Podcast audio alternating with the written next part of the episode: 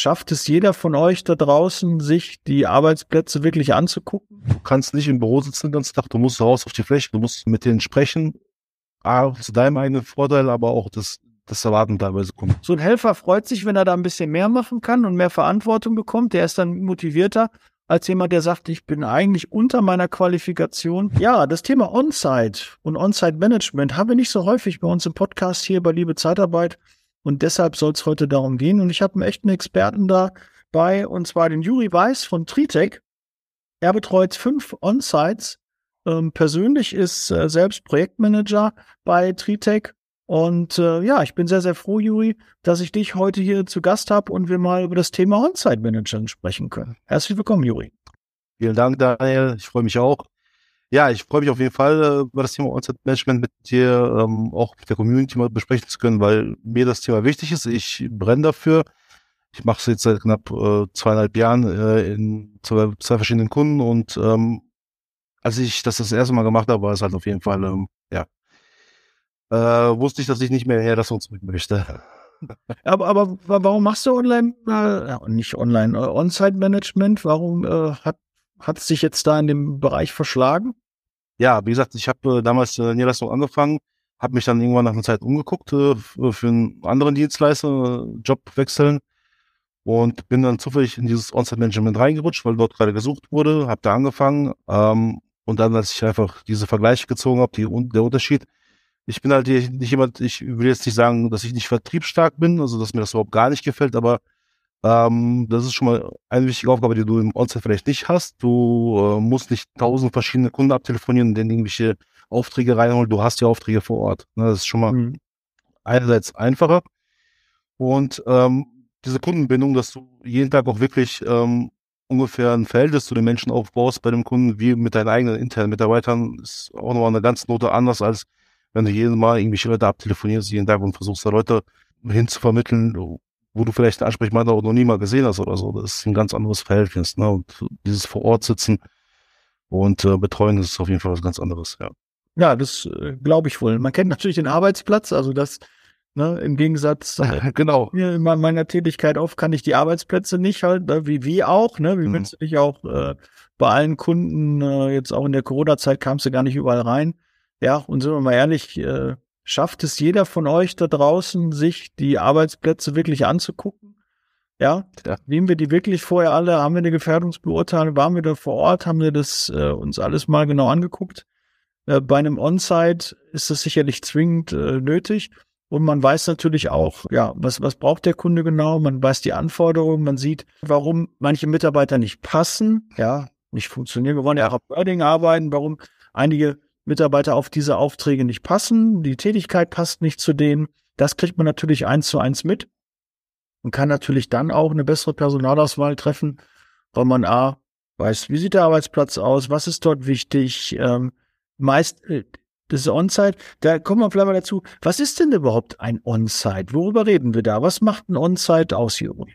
Ja, ein On-Site ist, ähm, das heißt Vor-Ort-Betreuung beim Kunden. Das heißt, du hast dein Büro, dein Zeitarbeitsbüro nicht mehr irgendwo außerhalb, sondern du sitzt in den besten, also in den meisten Fällen sagen wir, es gibt auch dieses Nearset, aber On-Site-Management heißt, du sitzt vor Ort, hast ein eigenes Büro bei dem Kunden im Haus und du bist ständig in Kontakt mit, ähm, mit der HR-Abteilung, mit den ganzen Fachbereichen. Heißt, du kannst auch runtergehen, dir das angucken, was, wie du schon mal gesagt hast, was das für Flächen sind. Ähm, und du bist ein als alleiniger Ansprechpartner, als Dienstleister für den Kunden. Das heißt, ähm, wenn der Kunde eine gewisse Auftragsgröße hat, äh, kann das für ihn manchmal vom Vorteil sein, nicht mit 100 verschiedenen Dienstleistern zu kommunizieren und hier was zu schreiben, da was schreiben. Du hast, er hat einen Ansprechpartner, er schickt mir die Anfrage raus. Ich gucke, dass entweder ich sie selber besetzen kann oder ich verteile sie, streue sie an unsere Co-Dienstleister, Co-Vendoren, die äh, mich damit unterstützen. Aber die Kommunikation läuft halt immer nur durch eine Person oder durch zwei bei uns im On-Site. Ähm, Heißt, er muss sich nicht mit äh, tausend verschiedenen Leuten beschäftigen, sondern er muss sich auch nur eine, eine Person wenden und wir räumen halt den Rest auf und machen den Background für ihn frei, dass er ja die ganzen Mitarbeiter bekommt.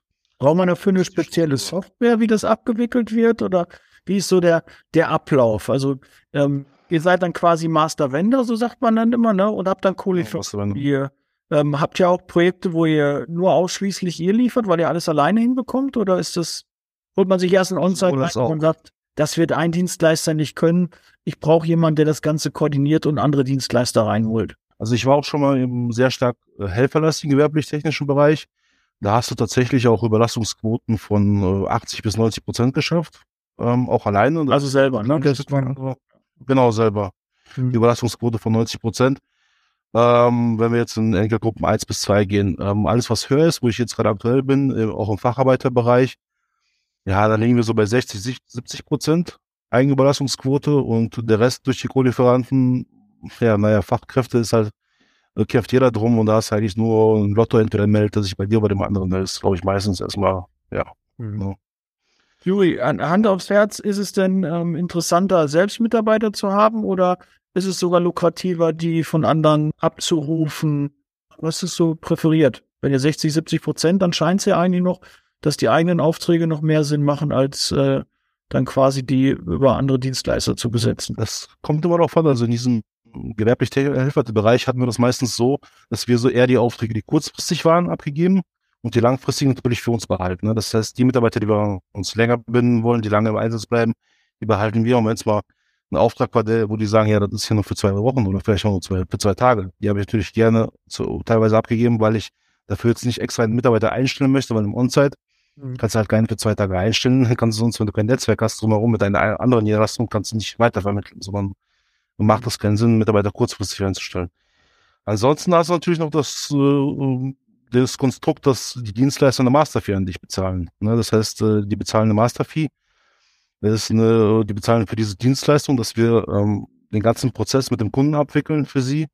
Ähm, also die ganze Betreuung und den ganzen Verwaltungsaufwand, den wir für die Dienstleister erfüllen, so dass die uns ja auch teilweise ja nur äh, den AGV und den Namen zu schicken müssen, den Rest machen wir. Ähm, ja, das, das pendelt zwischen zwei bis drei Prozent, je nachdem welche Branche und äh, über welchen Kunden. Dann kommt es nochmal von dem Monatsumsatz, Bruttoumsatz, den die machen, die Proliferanten und zahlen eine Master-Fee an den Master-Vendor. Da kommt halt auch noch ein bisschen was dazu, ne? Okay, also nochmal für alle zum Verständnis. Ihr, ihr habt den Kunden akquiriert, ihr sitzt dort in der Regel vor Ort, habt ein kleines Büro, irgendwie, was die dort euch zur Verfügung stellen. Ihr sitzt dann dort. Ähm, es ist aber nicht äh, zu vergleichen ähm, äh, wie mit einem Werkvertrag. Ne? Das ist was ganz anderes, ne? sondern äh, nicht unter einen Hut, äh, also nicht vermischen, sondern es ist ganz klar, ihr seid Dienstleister. Ihr habt dort den Hut auf und sollt euch andere Dienstleister holen, dass die, der Kunde seine Projekte abgewickelt bekommt, dass er genügend Personal hat äh, für diese Themen. Das heißt, ihr seid natürlich auch ganz nah dran, äh, kennt auch vielleicht den Bedarf schon eher, seid äh, sehr involviert weil oft ist es ja so, dass äh, ja die Dienstleister kurzfristig angerufen werden. Hier, morgen brauchen wir Nummer zwei. Ähm, in der Regel als Master Vendor erkennt man ja auch gewisse Dinge schon, ja, und kann dann auch dann erkennen, oh, äh, die machen alle irgendwie eine Stunde länger jetzt, es ist mehr zu tun, äh, die Lager sind voll. Irgendwie kann man dann natürlich auch, wenn man den, den Ablauf kennt, Weißt wenn, wenn du einen Anruf bekommst, musst du jetzt liefern. Aber wenn du dann schon vorher siehst, aha, da wird alles irgendwie mehr und äh, äh, wir, du hast Erfahrungswerte von, von, von vorigen Zeiten, dann kannst du natürlich ja viel besser wissen, oh, macht euch schon mal bereit. Ich glaube, da könnte in Kürze wieder was kommen. Das machen die meisten Kunden ja nicht, ist aber ein großer Fehler. Äh, glaube ich, das wäre echt ein, ein Mehrwert, wenn auch die Dienstleister frühzeitig angerufen werden und gesagt werden, du, pass auf, da könnte was sich tun, dass man dann seinen Recruitingsprozess und seinen, seinen Vertrieb einfach auch mal ein bisschen äh, wieder nach oben fährt. Die Kunden sind da eigentlich irgendwie, das ist immer so der Letzte, der das irgendwie erfährt. Wir brauchen, morgen brauchen wir zehn, ne? Äh, dabei kann man eigentlich mit einer guten Personalplanung das schon so ein bisschen, glaube ich, voraussehen, oder? Ja, das kannst du tatsächlich, also du, wie gesagt, das ist, ähm, den Vorteil, den du hast, dass du da unten auf die Fläche gehen kannst, in die Produktionshalle reingehen kannst, gucken kannst, du tauschst dich mit den Schichtleitern aus, du kriegst auch, ähm, du hast irgendwann eine Bindung zu denen so weit, dass sie dann sagen, hey, pass auf, jetzt zum Jahresende, wir merken, äh, Material kommt nicht, wie jetzt letztes Jahr die Probleme mit teilweise Materialanlieferung. Das wird ein bisschen enger, dann sagst du, okay, pass mal auf. Versuchst natürlich auch, ähm, ich sag mal jetzt, äh, ja, ein bisschen zu lenken und zu sagen, dass du doch über deine Mitarbeiter behältst die anderen. Ist ja natürlich immer aus dem wirtschaftlichen Aspekt immer sehr wichtig. Das, doch das sagen ja, ja die wenigsten, ne? Das ist ja auch, aber ja, das ist ja, gibt aber ja, äh, dass du ehrlich bist, weil es ist ja sehr wichtig, mal, mal ganz ehrlich, äh, äh, würde ich ja auch, wenn ich Master Vendor bin, ich habe die Hauptaufgabe, erstmal da reinzukommen, Master Vendor zu werden, ist ja schon mal eine Arbeit, ja. Das ist ja, ja, fällt einem ja nicht zu. Irgendwie hat man vorher schon mit dem Kunden zusammengearbeitet oder es war vorher ein anderer Master Vendor da, der hat nicht richtig gearbeitet, hat nicht funktioniert und irgendwann rückt man dann nach. Und dann hat man ja diese Position und äh, auch der Mitarbeiter, der vor Ort ist, muss bezahlt werden. Das Büro muss wahrscheinlich auch wahrscheinlich in eine gewisse Miete anteilig bezahlt werden. Da gibt's ja immer also, so ein paar Dinge. Und sich drum kümmern und auch Dienstleister zu suchen, die zuverlässig sind, ist ja auch nicht immer so, weil die Frage eigentlich ist ja relativ unverbindlich. Wenn ich Co-Lieferant bin, ich habe ja nicht den Stress, wenn ich dir kein Personal schicke, sondern du hast den Stress, ja? Der ja. kommt bei dir ins Büro und sagt, hier, Juri, was ist los? Zehn Mitarbeiter hast du mir versprochen, die kommen nicht, ja? Zehn Mitarbeiter sind krank, ja, was ist da los? Krieg, hast du deine Mitarbeiter nicht im Griff?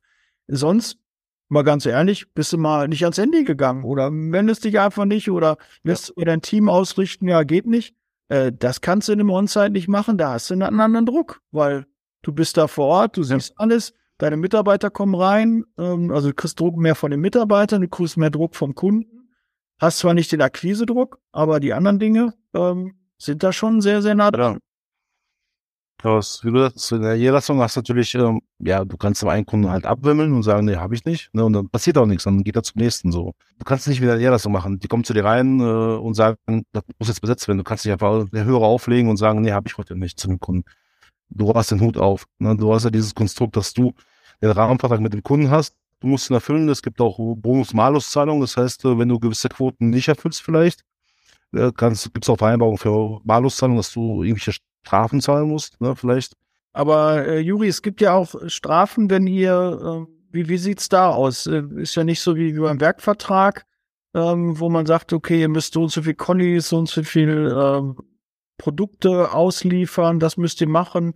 Ähm, aber ihr habt ja auch was ähnliches so mit Strafen, oder? Juri, wie ist das bei euch geregelt? Genau. Genau, es gibt äh, einmal die Malus-Zahlung, die man leisten kann. Du hast eine Erfüllungsquote. Der Kunde sagt, du musst, ähm, ich weiß nicht, 95 Prozent des Bedarfs, den wir abgefragt haben, auch besetzt haben. So, wenn du den äh, irgendwie nicht besetzt hast, diese 95 Prozent, dann musst du anteilhalber Strafen zahlen. So, das interessiert der Co-Lieferant herzlich wenig. Äh, er hat mit damit keinen Vertrag. Das heißt, äh, du schickst einfach raus. Er sagt, ja, kann ich, kann ich nicht. Das musst du schaffen. Na, deswegen auch da nicht wie Niederlassung, dass du da sagen kannst, einfach mal, nee, mache ich nicht heute. Habe ich, hab ich keinen, geht nicht. Hat doch noch nie einer gesagt. Ja, weit gibt's doch gar nicht. Das, das will doch überhaupt nicht. Ist mir überhaupt nicht, ne, dann, der Kunde wieder, nee, da haben wir nicht, können wir nicht helfen oder so. Muss man als Co-Lieferant äh, gelistet sein oder ist es dann auch so, wenn ihr sagt, boah, wir haben die letzten fünf Prozent, da fehlen uns noch ein paar, wir müssen noch mal gucken, äh, dass man auch einfach ohne Co-Lieferantenvertrag äh, liefern kann oder ist das wirklich Pflicht für dieses ähm, Konstrukt? Wir haben es tatsächlich nicht, nicht Pflicht. Mit dem Co-Lieferantenvertrag hast du soweit die AGBs abgegolten. Das heißt, du brauchst später eigentlich nur bei dem AUV, aber der Belastungsvertrag keine AGBs dabei zu fügen, sondern nur den Rahmen, diese Konkretisierung, dass da die ganzen Daten drin stehen, wen du überlässt, für wen. Wenn du keinen Co-Lieferantenvertrag hast, geht das natürlich auch dann schicken die ganz normalen AV-Vertrag komplett voll mit ihren ganzen AGBs ähm, und der Kunde unterschreibt es, also übrigens dem Kunden, der unterschreibt es und die kriegen es zurück. Äh, dann haben die halt keinen Vertrag mit uns, sondern direkt mit dem äh, Master Vendor, was also durch den Kohlefreivertrag, glaube ich, auch mit aufgehoben ist, dass du diese Kettenüberlassung nicht hast. Ne? Das darf natürlich nicht passieren. Das ist immer vertraglich auf jeden Fall immer an, an den Kunden doch gerichtet ist. Ne? Gut, auch nochmal kurz ein Verständnis. Ähm, ich als Zeitarbeitsfirma würde jetzt aber deinen Kunden das Personal überlassen, nicht dir, weil dann haben wir ja den Kettenverleih, ne? Genau, genau. Es ist immer noch an den Kunden. Es gibt teilweise Konstrukte, dass wir, ähm, das hatte ich auch bei einem Kunden, dass wir eine Vollmacht bekommen haben, die AFVs für sie zu unterschreiben. Das heißt, der hat auch das komplett ausgelagert. Ne, das, da mussten die das gar nicht machen. Also wir haben komplett Bewerberauswahl alles übernommen. Die haben uns so weit vertraut, dass wir auch die ganzen Unterlagen für, ähm, also als Master Vendor, im Namen des Kunden auch die AFVs unterschrieben haben, ne? direkt an die Co-Lieferanten. Das geht auch. Also unsere eigenen sogar auch dann teilweise. Okay. Juri, da sind wir schon direkt im Thema, weil der nächste Punkt wäre bei mir, was sind so die Aufgaben als äh, Master Vendor? Kannst du das so ein bisschen mal ähm, so aufzählen, was, was der Master Vendor alles macht?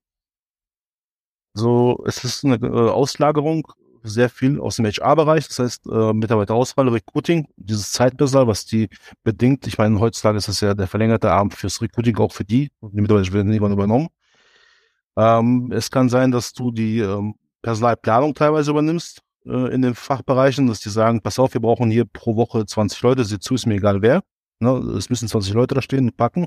Es kann sein, dass du ähm, die Zeiterfassung übernimmst von dem Kunden oder auch die Zeiterfassung ähm, selber, also wir nutzen dann das System vom Kunden, aber wir pflegen das, also wir tragen es nach, Fehlzeiten, äh, Korrekturen, dass wir das machen und dass wir auch diese Zeiterfassung später die Zeitnachweise an die Co-Lieferanten rausschicken, dass sie damit nichts zu tun haben, komplett mit der Abwicklung. Beratung ist sehr wichtig, das heißt, also, wie, wie sieht es mit den Preisen aus? Äh, kann der Kunde irgendwie günstiger Mitarbeiter bekommen? Ähm, Sei es, äh, wenn, wenn du jetzt von äh, Branchenzuschlägen sprichst, äh, ob man Mitarbeiter vielleicht vorher abmelden will, bevor die sechs Branchenzuschläge kommen oder lieber Pay nehmen, dass man sagt, das ist günstiger für dich, nimm den Mitarbeiter oder wie auch immer. Fristenüberwachung, Höchstüberlassungsdauer, Pay, dass man sagt, pass auf, die Mitarbeiter kommen demnächst in die Höchstüberlassung, die müssen wir tauschen, dass man die nochmal darauf hinweist. KPIs, Auswertung, Saving-Listen, das heißt, wie viele Mitarbeiter haben die so, wie teuer sind die so im Monat, was, sparen die dabei, wenn die die, die Mitarbeiter überlassen, ne, dass man das so für die Auswertung. Also, also Auswertung, Statistik für die dann auch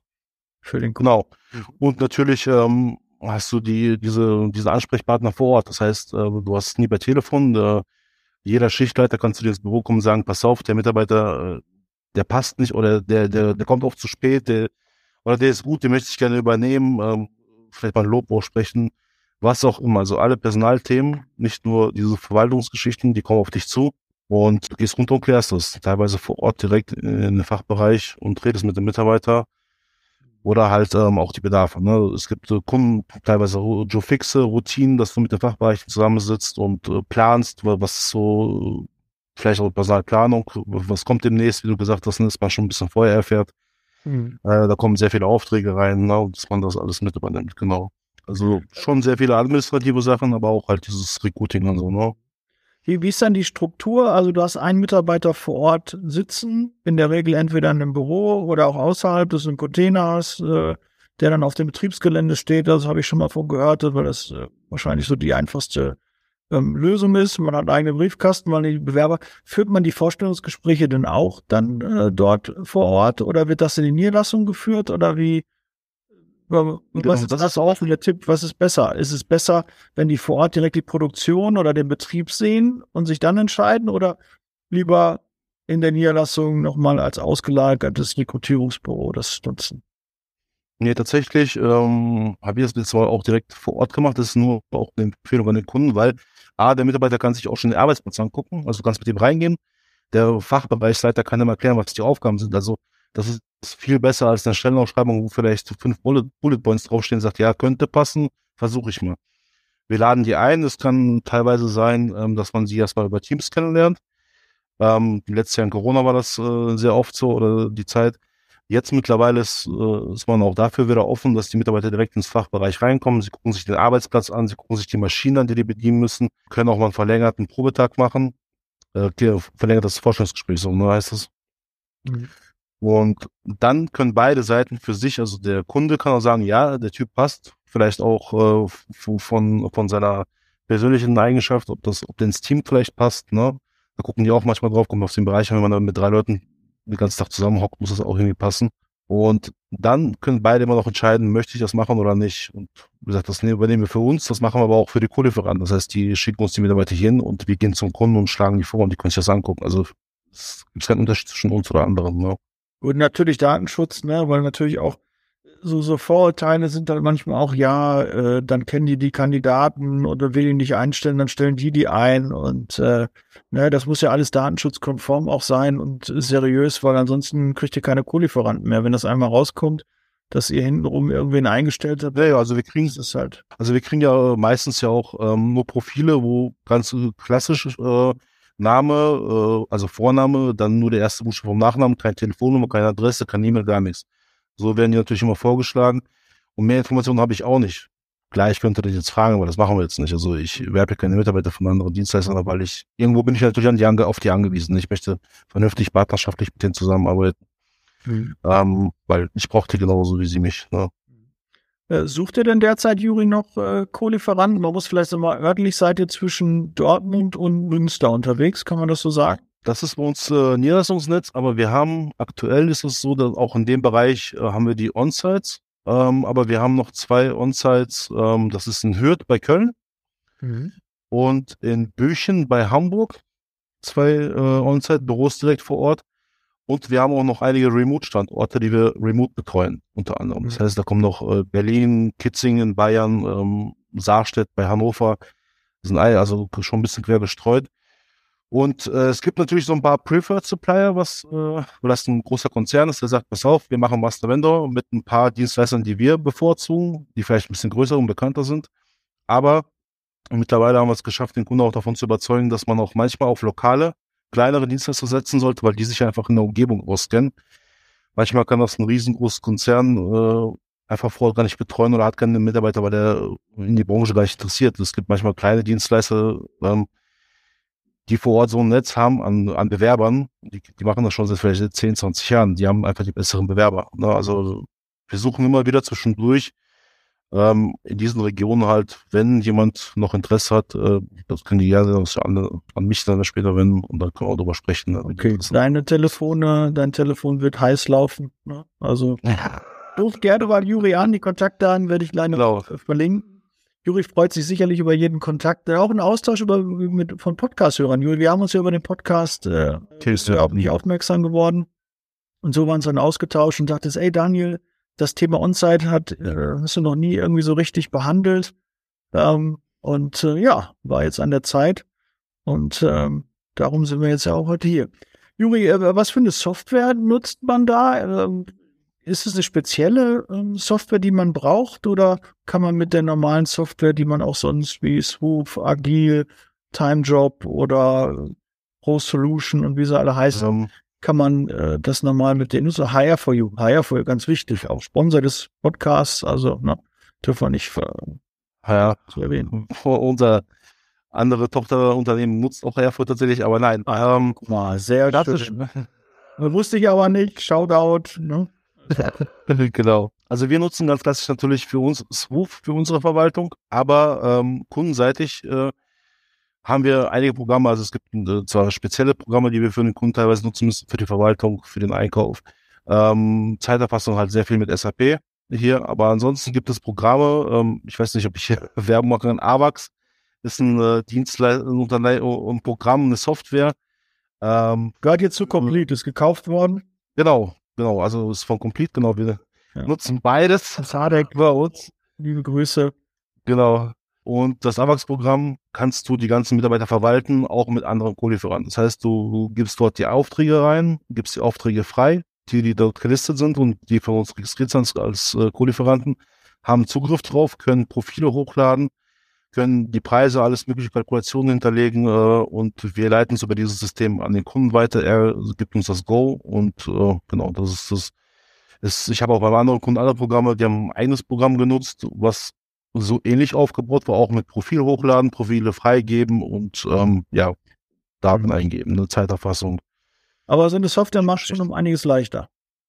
Ja, auf jeden Fall. Also ähm, wenn man da jetzt anfängt mit Excel-Tabellen bei so großen Konzernen zu arbeiten, das kannst du, kannst du nicht machen. Nee. okay. Auch wie, wie groß sind denn bei eben Zeit? Worüber reden wir? Reden wir über 100 Mitarbeiter, 200, 500? Was, ab wann macht so ein On-Site überhaupt Sinn? Wir haben hier im Schnitt, ähm, ja, kommt auf die Saison immer an, teilweise bis zu 100 Mitarbeiter. Wir reden aber natürlich immer meistens hier von äh, Fachkräften, also wie geht es teilweise eher weniger um Lagerkräfte, sondern mehr um Schweißer, CNC, Maschinenbediener und solche Geschichten. Und wenn du da 70 bis 80, 90, 100 Leute hast, lohnt sich das auf jeden Fall. Oder mal eine wichtige ähm, Information, weil Co-Lieferanten natürlich auch nur, ne, wenn also auch in der Pflege bin ich jetzt unterwegs, ne, aber Juri, du brauchst gar keine ja. Pfleger, sondern du brauchst Schweißer, ne, dann bist du halt. Genau, gewerblich technisch. Im Bereich hier falsch, ne? Dann nicht Juri anrufen, sondern äh, eher gewerblich technisch, so seid ihr und Facharbeiter aufgestellt. Genau, Facharbeiter, Ingenieure, ja, Prozessmanagement, äh, ja. Das, was ich vorher gemacht habe, war im gewerblich äh, im Helferbereich. Also da lagen wir so im Schnitt auch bei eigenen Mitarbeitern 100 bis 120. Das ist okay. Also wenn du die im, pro Monat halten kannst, die 100 Mitarbeiter und auch drüber, es müssen jetzt keine 200 sein. Ist gut, mhm. wenn du die hast, aber ich glaube, so ein On-Site mit ein, zwei Personen kann sich mit 100 Mitarbeitern rechnen eigentlich, ja. Mhm. Also wenn die Faktoren passen, wenn du nicht bei 1,7 bist, dann ist es okay. Ja, gut. Mir fällt, glaube ich, noch Talos ein. Die sind aber auch von, glaube ich, von Complete gekauft worden. Äh, Complete hat, glaube ich, drei, drei, drei Softwareanbieter ähm, gekauft, die, ich glaub, die wollen, Software machen. wollen die nicht auch, haben das Beste daraus ähm, zusammengestellt. Aber auch HR4U hat gute Software auch. Ich weiß nicht, ob Suf auch eine Lösung ähm, dafür hat. Äh, sehr gerne kommt in meinen Podcast. Ja, dann reden wir auch über äh, die Software dafür. So. Gibt es auch Risiken äh, für ein On-Site?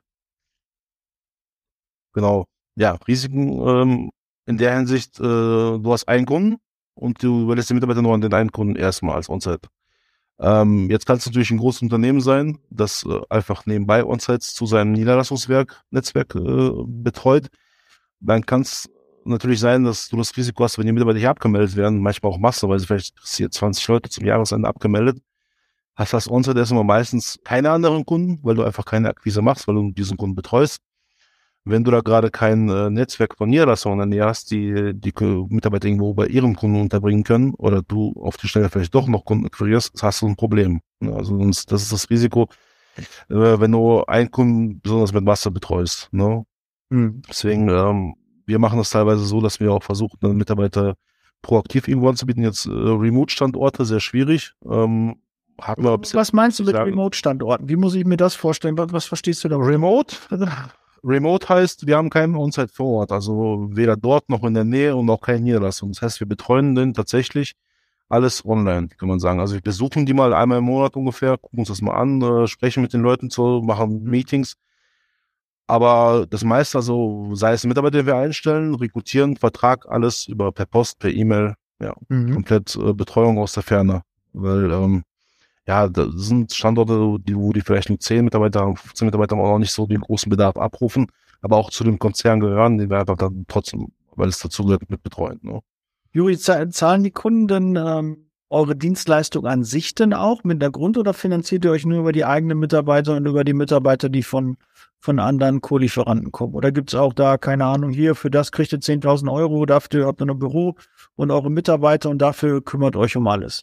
Nicht tatsächlich, also es gibt Ausnahmeregelungen, es gibt halt diese, einmal diese Bonusregelung, das heißt, ähm, wenn du wirklich ähm, diese 100% und mehr oder also immer 100% selber eigenständig besetzt hast, dann gibt es auch mhm. Vereinbarungen, dass man sagt, okay, äh, du kriegst eine, eine, Jahresprämie dafür, dass du alles geschafft hast und top, obwohl das, ich meine, das ist ja deine Aufgabe, trotzdem als äh, Belohnung. Die Büros, die wir bisher haben, ist tatsächlich sind immer umsonst, wir müssen dafür nicht zahlen.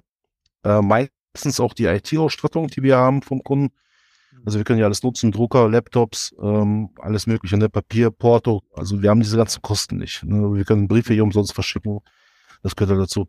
Aber ansonsten tatsächlich die Finanzierung über, ja, über die Überlassung der Mitarbeiter. Das heißt, äh, die gewinnt. Okay, also eure, eure Dienstleistung an sich, dass ihr Master Vendor werdet, wird jetzt nicht extra noch bezahlt, sondern ihr müsst halt gucken nee. durch eigene Mitarbeiter und so. Weil das wissen ja viele da draußen nicht. Also wer, wir haben damals eigentlich keinen Master-Vendor-Vertrag gehabt in der Firma, wo ich war. Wir haben zwar so ein, zwei, drei, vier, fünf Kunden präferiert, äh, bedient auch, die wirklich äh, nur von uns dann Personal hatten. Und wir haben mal versucht, dass wir keine anderen Dienstleister noch reinbekommen haben. Und bevor der Kunde irgendwie noch einen weiteren Dienstleister angefragt hat, haben wir lieber geguckt, dass wir das irgendwie aus dem Niederlassungsnetzwerk äh, gestemmt bekommen. Ähm, deshalb hatten wir da wenig mit, mit, mit On-Sites zu tun. Wir waren, glaube ich, eins, ein, zwei, drei auch mal Co-Lieferant. Aber ich für meinen Standort habe das eigentlich nie gehabt. Also äh, sitzt ja auch in Böden, weiß ich. Da habe ich damals äh, Weser-Profile als Kunden gehabt, kann ich ruhig mal sagen.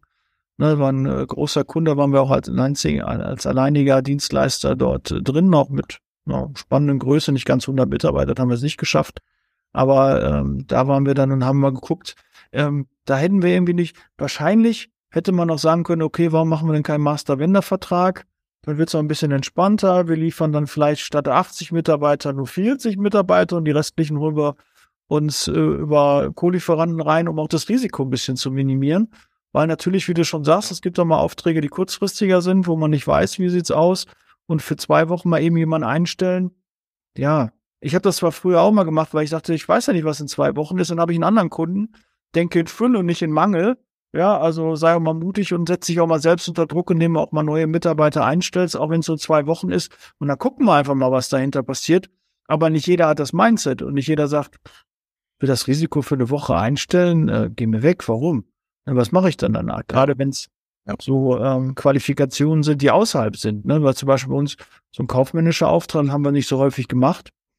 Das hieß auch jedes Mal, wenn derjenige abgemeldet ist, dann äh, Telefon überschwingen, dass die Leitung glüht, äh, bis du einen neuen Auftrag hattest. Ne? Und äh, das könnte man natürlich, äh, wenn man On-Site hat und einen Co-Lieferanten, schon charmant abfedern. Und dann ist das Risiko auch so ein bisschen minimiert, auch für jeden Co-Lieferanten. Wenn er nur 10 stellt, dann ist er ja froh, dass er die 10 stellt. Und wenn dann mal äh, am Ende ist es natürlich was anderes, als wenn er da alle 80 hat und dann mal 50 abgemeldet werden. So verteilt sich das ja auf alle Co-Lieferanten. Und äh, natürlich kann ich das verstehen, dass man versucht, präferiert auch selbst zu liefern. Aber sind wir mal ehrlich, wenn der Kunde sagt, ich will den Peter Müller haben, weil der ist ein richtig guter Mann, der gefällt mir richtig gut, den möchte ich verlängert haben. Da kannst du noch so viel als On-Site sagen, dann wird der halt weitergebucht. Ne? Das ist halt ja. mal so, muss man ja auch äh, ehrlich sagen. Aber natürlich klar, ähm, die Jacke ist einem näher, nee, das Hemd ist näher als die Hose oder irgendwie so heißt es. Ja, ja. ähm, dass man dann natürlich guckt, dass man auch die schönen langfristigen Aufträge auch selber äh, bedient und das ist auch legitim. Also ich glaube, da muss sich keiner schämen für. Äh, aber die wenigsten. Wettbewerb. Weil deshalb, Juri, Respekt, ne, mal ehrliche Aussage, finde ich gut. Hier mal einen richtigen Real Talk. So muss das sein. Ja. Hast du, ähm, Juri, abschließend noch drei Tipps ähm, für, für ein On-Site, äh, was, was man da noch beachten muss aus deiner täglichen Erfahrung? Du machst das ja schon, schon viele Jahre. Äh, was sind so drei Tipps, die man noch so mitgeben kann für ein erfolgreiches On-Site? So, erstmal ganz wichtig, ähm, die Personalausweis. Also der On-Site-Manager, den du auswählst, ähm, da muss halt gucken, das muss einer sein, der wir haben nicht das klassische Büro, wo du den ganzen Tag nur in dem Büro überwiegend sitzt, sondern du bist bei dem Kunden unterwegs, du musst dickes Fell haben, du musst auch mal äh, zurückgeben können, aber auch ähm, beraten sein können und die täglichen Gespräche führen können, mitarbeiterseitig. Da kann auch mal ein guter Berater Mitarbeiter reinkommen, wenn die Abrechnung nicht passt. Also das kriegst du öfter mit als in der Niederlassung. Also diese Person muss sehr kommunikativ sein, aber auch äh, Durchsetzungsvermögen haben. Ne? Also Welche Hierarchiestufe ist das ungefähr? Ist das eher so auf Niederlassungsleiter-Ebene oder ist es Disponent oder wo, wo siedelt man die, diese Qualifikation? Es gibt beides. Äh, ähm, es gibt sowohl als auch. Also man, man arbeitet manchmal nur mit dem On-Site-Manager, dann ist das halt der Niederlassungsleiter von dem, von, der, von dem On-Site. Man arbeitet aber teilweise mit beiden zusammen. Das heißt, man hat einen On-Site-Manager und einen Personal On-Site-Disponenten, der dort sitzt gibt es auch. Ähm, es gibt eine Hierarchie. Äh, bei uns gerade eine Person im On-Site und äh, hat, hat Backup von Verwaltung und Recruiting, aber ansonsten machen die das selber.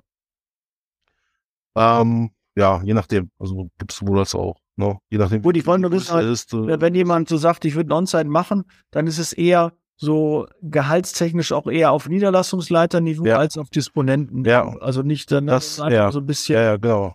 Ja, schon, wenn du jetzt als Disponent gerade eingestellt bist und das jetzt gerade hörst, würde ich mal sagen, okay, guck mal das ein bisschen mehr noch, weil du hast natürlich eine riesige ja. Verantwortung. Ne? Du bist ja quasi äh, auch oft auf dich alleine ja. gestellt und es wäre normalerweise so ja. ungefähr auf Niederlassungsleiterebene. Das ist mal so eine Eingruppierung so ungefähr. Würde ich tatsächlich sagen. Halt, ja. Ja, ja, das ist okay. eher, eher ein Niederlassungsleiter als Disponent. Ich hatte nämlich äh, ja. mit einem noch gesprochen, der meinen Podcast äh, schon seit äh, vielen Jahren hört. Seit vier Jahren, um genau zu sein. Und er sagt, am Anfang war ich noch ein bisschen mehr ähm, in, in dem Tagesgeschäft, in den Tagesthemen und ist dann immer so ein bisschen auch äh, mehr Richtung Unternehmer und Geschäftsführer und Führungskraft äh, geworden. Ja, klar, natürlich äh, habe ich mich auch in den vier Jahren entwickelt und habe natürlich dann auch mehr Themen, äh, wo das angeht. Aber heute haben wir auch mal wieder, glaube ich, so ein bisschen mal so ein bisschen mehr äh, Basisinformationen und äh, deshalb freue ich mich sehr, Juri, dass wir da heute auch sprechen. Aber ich hatte dich unterbrochen, denn der, der zweite Tipp ist also gute Personalauswahl, weil du einen anderen ähm, anderen charakterlichen Typen haben musst oder eine, eine andere Person dort haben musst, der anders tickt. Ähm, der zweite Tipp? Der zweite Tipp ist auf jeden Fall, ähm, du musst A, immer zum Kunden, also zu den Fachbereichen eine gute Beziehung aufbauen. Du musst also wirklich, äh, du kannst nicht im Büro sitzen den ganzen Tag, du musst raus auf die Fläche, du musst mit denen sprechen. A, zu deinem eigenen Vorteil, aber auch das, das erwarten teilweise Kunden. Ne? Das heißt, äh, die wollen, die haben jemanden vor Ort und dann erwarten die auch, dass die Person mal runterkommt, mit denen spricht und dass das nicht über E-Mail funktioniert. Ne? Also ähm, dafür muss man auf jeden Fall immer. Ja, auch ziemlich krass. Da sitzt man und schickt sich dann eine Faxe hin und her. Ne? Das äh, wäre, glaube ich, ja, te teilweise hat man auch Teams immer noch. Äh, verstehe mich nicht. Also wie gesagt, ich rufe auch lieber an und äh, gehe lieber da vorne hin und spreche sprech mit dem. Ne? Also dieses ne, E-Mail klar, wenn es irgendwie festgehalten werden muss, okay, aber ja. Ja, und du musst natürlich diese Dienstleistung auch leben. Das heißt, äh, also nicht von der Person her auch, also das Versprechen, was wir dem Kunden bieten. Das heißt, es muss zuverlässig abgewickelt werden. Das ist sehr wichtig. Das ist die Erwartungshaltung vom Kunden, dass wir diese, wir prüfen Force, wir unterschreiben das für ihn. Das heißt, es muss rechtssicher sein, ne? Ähm, da muss man echt sorgfältig, also auf jeden Fall arbeiten, rechtssicher arbeiten, das, äh, das Know-how ähm, mitbringen oder sich äh, beibringen lassen, wenn da ein Fehler passierte. Also das ist ganz schwierig werden für alle Beteiligten. Ne? Also dass man das wirklich sicher durchbringt, alles dort. Ja. ja, mir würde noch einfallen, also man hat ja auch so eine gewisse Beraterfunktion auch, ne, dass man den Kunden auch äh, gute Personalfragen auch beraten kann. Man muss ja so ein engster Vertrauen, also verlängerte äh, Personalabteilung, ne, wie du auch schon vorhin mal gesagt hast, der verlängerte Arm der Personalabteilung. Und da würde ich halt auch erwarten, dass man da auch ein bisschen mal berät und das ja auch dann der USP sein kann, ja, wenn man einfach Ahnung hat und, und Dinge auch frühzeitig erkennt und dem Kunden mal sagt, wenn man zu, wir suchen die ganze Zeit hier Mechatroniker für dich, aber in Wirklichkeit könnten wir doch auch Hilfskräfte nehmen, die wir noch mal drei Wochen weiter qualifizieren in dieser Fähigkeit, die du genau brauchst, weil deine 40 Mechatroniker, die du dir wünschst, die kriege ich nicht am Markt, auch über Dienstleister nicht. Und dann sehe ich mich doch als Berater und sage immer zu, lieber Kunde, lass uns doch mal eine Lösung finden, wie du diese weiter qualifizieren kannst. Und dann hast du trotzdem dann auch dein Problem gelöst, weil sind wir mal ehrlich, ein Facharbeiter muss das gar nicht zwingend machen, sondern es würde auch eine gute, äh, gute, guter Fachhelfer als Beispiel auch schaffen. Auch da würde ich dann so sagen, das kann ich nur, wenn ich die Problematiken sehe, wenn ich die Tätigkeiten sehe, wenn ich sehe, was meine Mitarbeiter so mitbringen und vielleicht teilweise haben ja auch die Kunden das Problem, ich glaube, da haben die auch noch nie drüber nachgedacht, die suchen immer Fachkräfte dafür, Facharbeiter und haben teilweise einfach eine stupide, dumme Tätigkeit wo man dann sagt, das will gar keiner machen von den Fachkräften, die haben da gar keinen Bock auf so eine, in Anführungszeichen, einfache Tätigkeit, aber ihr wollt nur diese Fachkräfte. Lasst uns doch lieber gucken. So ein Helfer freut sich, wenn er da ein bisschen mehr machen kann und mehr Verantwortung bekommt. Der ist dann motivierter als jemand, der sagt, ich bin eigentlich unter meiner Qualifikation hier im Einsatz oder das eigene Knöpfchen drücken und äh, da so wenig, wenig Herausforderung, ne? Ist ja genauso, wenn du ja. CNC-Dreher Fräser hast, der sagt ja, pass auf, ich möchte gerne die Einzelfertigung, ich brauche das Individuelle, ich möchte mal was ändern am Programm, ich möchte selbst mitprogrammieren können. Und die anderen machen nur Serienfertigung oder nur Einzelfertigung oder so. Das ist halt ein Unterschied, ne? Und nicht jeder ist dafür geboren und manchmal, glaube ich, äh, wird auch eine Fachkraft gesucht, weil man da einfach von ausgeht, dass die halt, wenn noch mal eine andere Aufgabe ist, dass die auch noch was parallel machen kann, aber eigentlich, wenn man mal genau hinguckt, was ist denn die Anforderung, ne? Und dann kann man auch teilqualifizieren das könnte natürlich eine Riesenmöglichkeit auch sein, um dem Fachkräftemangel auch entgegenzuwirken. Wir haben ja selbst einen Kräftemangel, ja, alle wissen auch Helfer sind schwierig zu bekommen, aber eher schon ähm, als äh, Leute, weil wir, wir backen uns nicht mal eben 40 Mechatroniker ne? oder Elektriker oder Gaswasserinstallateure ne? oder Schweißer. Wie also das hat ja auch nicht jeder Bock auf Schweiß. ja. Nee, das kann man tatsächlich nicht einschätzen auch sagen, auch, komm, lass uns mal hinsetzen. Teilweise sind die Profilbeschreibungen ellenlang auch im Facharbeiterbereich. Ich sage, komm, lass uns, ich habe jetzt eine Woche gesucht oder zwei. Wir finden nicht, wo können wir hier Abstriche machen? Also was, was können wir sagen, das ist nicht zwingend, das kann er hier irgendwie erlernen oder so, wie auch immer. Diese beratende Tätigkeit ist auch immens wichtig, ähm, dir auch mal aufzuzeigen, was eigentlich noch für Möglichkeiten da sind. Ne? Ja, ist ja oft so, dass die Personalabteilung ja von den Fachabteilungen die Anforderungen bekommen und die natürlich eher sagen, hier, pass auf, hier hast du die Anforderungen, sieh mal zu und der macht nur Matching, guckt, äh, ja, äh, das bringt er, das bringt er mit und nee, passt nicht übereinander, stelle ich nicht vor oder so. Wo man dann nachher sagt, ja, wir haben das mal gefunden, das Profil, die machen das ja auch nicht jeden Tag, ne? Die suchen ja teilweise, wenn da meiner ausfällt, dann suchen die alle Jubeljahre mal diese Qualifikation und dann muss sich einer hinsetzen, ja, was muss der denn alles machen? Und dann, ja, das, das, das, das, das. Und wenn man aber guckt, eigentlich sind da nur drei, vier Punkte von den zehn wichtig, die er auf jeden Fall mitbringen würde, wären schon geholfen. Zu 70, 80 Prozent der Tätigkeit wäre schon weg. Ja, warum nicht dann auch jemanden in Teilzeit einstellen oder gucken, dass er noch dann 30 Prozent andere Tätigkeiten macht, die eher am Markt verfügbar sind. Ne? Das ist aber, da hast du vollkommen recht, da geht's dann schon mehr Richtung Beratung und äh, deshalb, weil man da näher dran ist. Ich habe mir das immer gewünscht. Ich habe ja früher der Zeitarbeit so angefangen, da kann ich nicht einen Kunde, meine Mitarbeiter gar nicht. Jetzt kennst du genau bei mir Onsite 100% deinen Kunden und deine Mitarbeiter. Du hast ja ein großes Team. Ich habe nachher in, in den, im Una in meinem Standort hatte ich zehn Mitarbeiter intern gehabt. Jetzt, wenn ich im Onsite bin, habe ich 100 Mitarbeiter und die kenne ich alle, sind alle meine Mitarbeiter, die, die ich tagtäglich ja. sehe, wo ich über die Produktionsräume laufe, Hallen laufe und äh, die da kenne. Das ist natürlich auch eine besondere Qualifikation, das hast du auch angesprochen, äh, das dann auch zu wollen und ähm, auch diese, die Mitarbeiter kommen enger an einen ran, ne? weil man wirklich sieht, ja. was die machen. Du hast auch Vorteile, das heißt, so Krankenrückkehrgespräche, ne? du, du gehst hin, du redest, wenn du weißt sofort, hat er was, verbirgt er was, du hast einen viel besseren Draht zu den Leuten als immer nur über Telefon, ja, krank, okay. Ne, ähm, nicht jeder Mitarbeiter kommt in die Leistung rein und spricht mit dir darüber, ne? Also alles mögliche. Und wenn die ein Problem haben, Urlaub haben wollen, weil jemand verstorben ist, ich weiß es nicht. Ne? Also das kommt eher auf dich zu und du hast eher besser Verständnis dafür, kannst mit dem Kunden besser erklären. Ne? Wie oft haben wir das, wenn Mitarbeiter einfach vielleicht abgemeldet werden, weil die jetzt äh, zweimal gefehlt haben, kann der Kunde nicht nachvollziehen. Wir wissen es teilweise nicht. Also du hast hier eine andere Bindung. Ne? Das ist tatsächlich anders. Ja, Juri, wir sind so langsam am Ende des Podcasts. Äh, vielen Dank für deine Expertise. Mein Gast, du weißt, hat immer das letzte Wort. Juri, was haben wir noch vergessen? Was müssen wir noch erwähnen? Wie kann man dich erreichen? Was ist noch äh, wichtig zu dem Thema? Ja, wie gesagt, also ich finde, ich brenne dafür, jeder andere, der vielleicht jetzt gerade sich umguckt und denkt, Niederlassung oder ich, mir, mir passt gerade nicht. Und vielleicht ist es auch wirklich nicht, dass das Zeitarbeit das Schlimme an der ganzen Geschichte, sondern vielleicht die Position, die Aufgabe. Guckt euch das an. Ich kann es euch wirklich empfehlen. Sucht nach Stellen vielleicht im On-Site-Management, woanders bei uns, äh, bei anderen Dienstleistern ich, ich, ich kann versprechen, dass es auf jeden Fall was ganz anderes ist und vielleicht brennt ihr dann auch wieder für euren Job, äh, weil ihr es vielleicht gerade ähm, nicht tut, weil die Niederlassung nicht für euch das richtige Geschäft ist. Kann ich jedem wirklich nur empfehlen, dass die Zeitarbeit sehr facettenreich ist und viele andere Aufgaben mit sich bringt und nicht nur in der Niederlassung zu arbeiten. Das kann ich jedem nur empfehlen, sich da mal umzuschauen.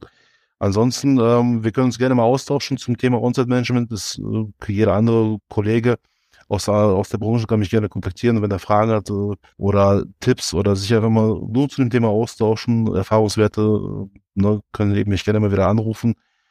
Die Firma Tritec sucht auch natürlich hier in dem Bereich gerne auch bei mir melden, wenn ihr interne Jobs habt, sei es On-Site oder auch Niederlassung, gerne bei uns melden. Meine Kontaktdaten, E-Mail, da Telefonnummer da hinterlegen.